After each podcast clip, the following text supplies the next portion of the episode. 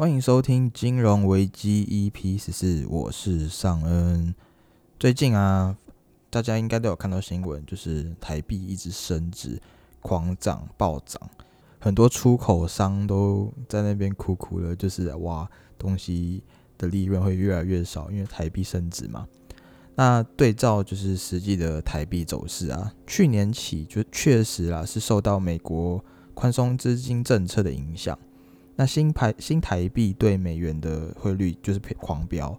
从二九点五左右嘛，然后一路往下点三点二，然后到二八，甚至还突破到二七哦。像年初啊，呃，二零二零年初的时候，最低的话还原本是三十点二，然后随后随着疫情开始，就一路一直狂升，然后年终就是到二九嘛，那时候也很多新闻一直说哦，创新低，创新低，像。连我自己的中国信托的 App 也一直提醒我说：“哇，现在美元创新低，又赶快买入，一直狂提醒我。然后过一两个月又提醒我一次，又创一次新低。但这就是因为美国宽松政策的影响，它无限 QE 嘛，无限的印钱。那在年底的时候啊，还突破突破二十八点一哦，就是真的一直在创新低。那在今年，像是二零二一年。一月五号的时候，还一度一度看到二十七元开头的价位，但那个二十七不是，嗯，不是二十七点五或二十七点四啊，就是二十七点九叉叉叉这样子，就是非常接近二十八的数字。那像这个啊，台我们台湾的话是台湾厂商出口的比重占于占进口比重多很多，所以我们需要比较好的汇率，我们台币不能升得太高。所以这样子的话，压力对于厂商来说也是变得很大。那最近啊，央行还宣告说：“哎，大家不要不要再卖美金了嘛，赶快买美金。”然后很罕见的就是公开各界赶快共同稳定我们的汇市。那如果照这样下去的话，其实台币汇率升破二十八元已经势在必行了嘛，已经开始对台币已经会到二十七点九是一个假设。那说到这个啊，我自己个人其实有一个很奇怪的想法。也不是很奇怪啦，就是我觉得有一个方法，也是一个方式，让大家去买美金。那就是现在台湾不是买股票，尤其是买美股，很多人都是因为我们的证券的付委托的机制，它的手续费实在是太高了，所以很多人都是自己去，比如说是在 eToro 啊，或者是在其他的美国券商那边直接开户去买美股，那就是因为他那边是零手续费的关系。那可是台湾的付委托就是会需要很高的手续费，你可能买一张股票就要收你快要一千块台币的手续费，所以你的金额没有到很大的话，你去买美股，你会你那个占比比率其实是非常划不来的。那如果央行有办法跟券商去协商说，那我们的付委托的手续费降低一些，甚至是变成零的话，那我相信很多。呃，没有在美国开券证券户的人，都会开始陆陆续续去买美国股票。那买美国股票就一定要有美金账户嘛？大家都会开始去买美金，然后把钱汇出去嘛？那这也是一种方法。那我相信不是每个人都会这么搞刚，就是去办一个美国证券户，然后还要去银行设定就是汇海外汇出的申请。因为其实你整个要投资美股的话，你在前期啊设置啊。申请啊，这些是还蛮，其实有点麻烦，就是你会需要跑呃跑来跑去，然后等美国那边，然后你转汇出去的话，也要等银行那边确认。但是这个只要做一次，然后你只要设定好之后就 OK 了，你之后只要用手机 App 去转账汇出去就可以。但是一定会有很多，比如说呃大妈或阿公阿伯那种，他们就是不知道怎么去用，可能也懒得去学。所以他们都会直接在用台湾的证券去投资台湾股票，然后加上又看到我们的付委托这么贵，手续费手续费这么高，那就会觉得哦，那我这样北猴嘛，对不对？那就我就直接投资台股就好。但是如果付委托的手续费降低，或者是变成零的话，相信很多人都会开始尝试。诶，比如说原本大家都看好苹果嘛，那大家都会买台湾的苹果概念股。比如说红海啊、台积电啊这类呃晶圆代工啊，或者是其他的中间商赚中间财的我们的台湾厂商，但是如果他可以直接买苹果呢？我相信他直接去买苹果的几率会高很多，你就不用研究太多有的没的，因为如果你是直接买苹果的话，你只要看苹果的业绩嘛，看苹果的状况嘛。但是中间财的话非常难去判断，因为你要去看，哎，苹果有没有杀价，苹果有没有转单，他目前接的单除了苹果还有谁？我是觉得台湾的中间材的股票真的是会比。呃，美美股那边的品牌的股票还要难很多，因为你要去看的东西，要判断的东西更多。好，那说到中间才不是我刚刚有讲到台积电吗？好，那我们就很顺的直接来带到我今天的主题，就是台积电最近在呃一月十四号的时候有发布了财报。那我们的晶圆代工龙头台积电呢，在去年第四季啊，其实他们表现很不错。然后存益啊，还有 EPS 都是创新高。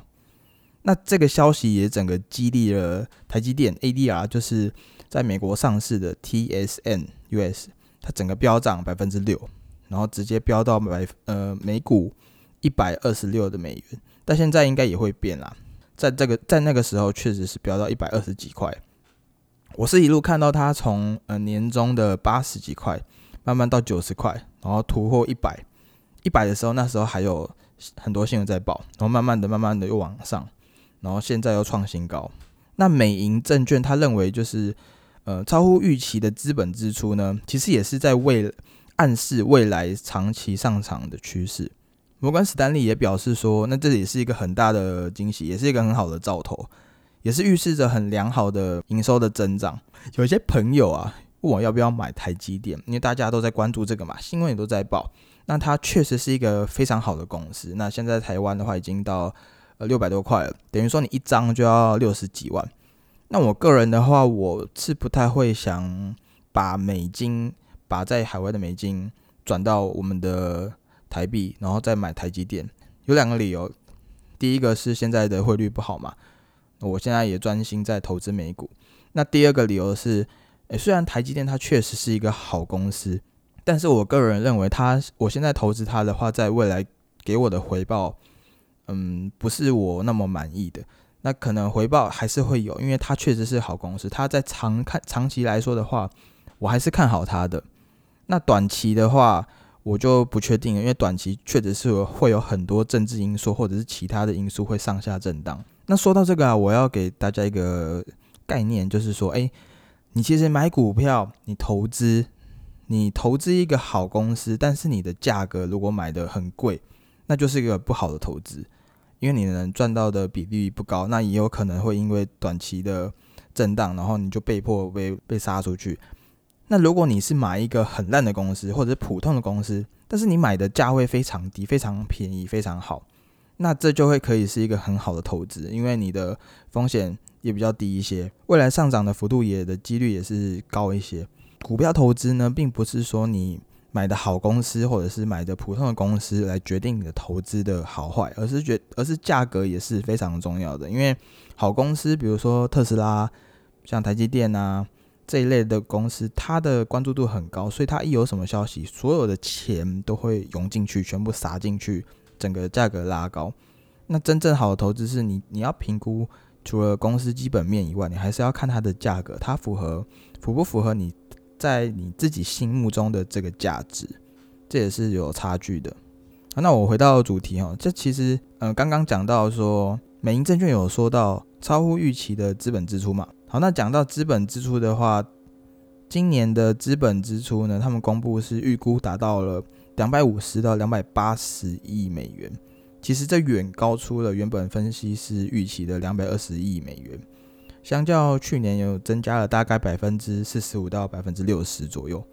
那台积电现在确实也在规划在竹科、在南科扩建两纳米还有三纳米的晶圆厂，那也显显现出就是台积电它大举扩厂想要买设备的决心嘛。那这除了台积电的呃未来展望以外，其实相关的呃扩厂的相关设备业者今年营运也会直接受惠，因为他们也是赚中间财嘛。那相关的。设备业者呢，今年也是觉得说，哎，很不错的一年。然后外界也很多人认为说，台积电资本支出超乎预期，其实都是为了应应 Intel 的新订单。而不是为了苹果手机晶片的需求。那尽管台积电也是一直在否认说，诶这个假设，那其实摩根大通在礼拜四发布的报告中也指出说，诶，在我们看来啊，资本支出几乎证实了 Intel 将外包三纳米晶片。资本支出几乎证实了 Intel 会外包三纳米晶片的 CPU 业务给台积电。然后，二零二三年啊，台积电会从 Intel 获得三纳米的订单，这会带来大约四四十亿美元的收入贡献。那从整个半导体业来看的话，在去年的疫情影响下，半导体产业还是能持续成长。然后今年的全球 GDP 也是非常强的复苏嘛，因为无限 QE 的关系，那加上五 G 手机，它现在渗透率非常的高，已经慢慢越来越普及了。因为现在每个厂商现在下一代的手机都是出五 G，然后今年的车用需求也是慢慢回温，比如说电动车或者是其他车子厂商，他们现在陆陆续续都要用更强的晶片。然后今年的半导体产业的需求也会因为这样子的关系会越来越强。那即便短期内呢会有一些季节性的变化，可是长期来看产能需求都会在。这就是为什么台积电会这么强，因为做高端晶片的技术断层是非常大的。因为大家不要想哦，晶片那大家可能只要开个公司，然后找人才来复制就可以做到，是不太一样的。呃，高端的晶片跟普通晶片，它是有非常大、非常大的技术断层的，所以台积电就是有这个技术，所以大家才会找它嘛。也就是因为这样，台积电才有一个很强的护城河，所以很多的钱才会撒进来投资台积电。那摩根史丹利呢，在礼拜四那时候出报告的时候，也有调高台积电的目标价，调到七百零六块。华尔街也给台积电的最新预估本益比大约落在二十七倍。是远远高于五年均值的二十一点九倍哦。然后他们的最大客户的苹果，他们预估的本益比为三十三倍，其实它也越来越接近苹果了。因为科技产业的它的本益比都会很高，因为它的发展非常非常快。那据摩根史丹利说的七百零六元呢，你们会怎么想呢？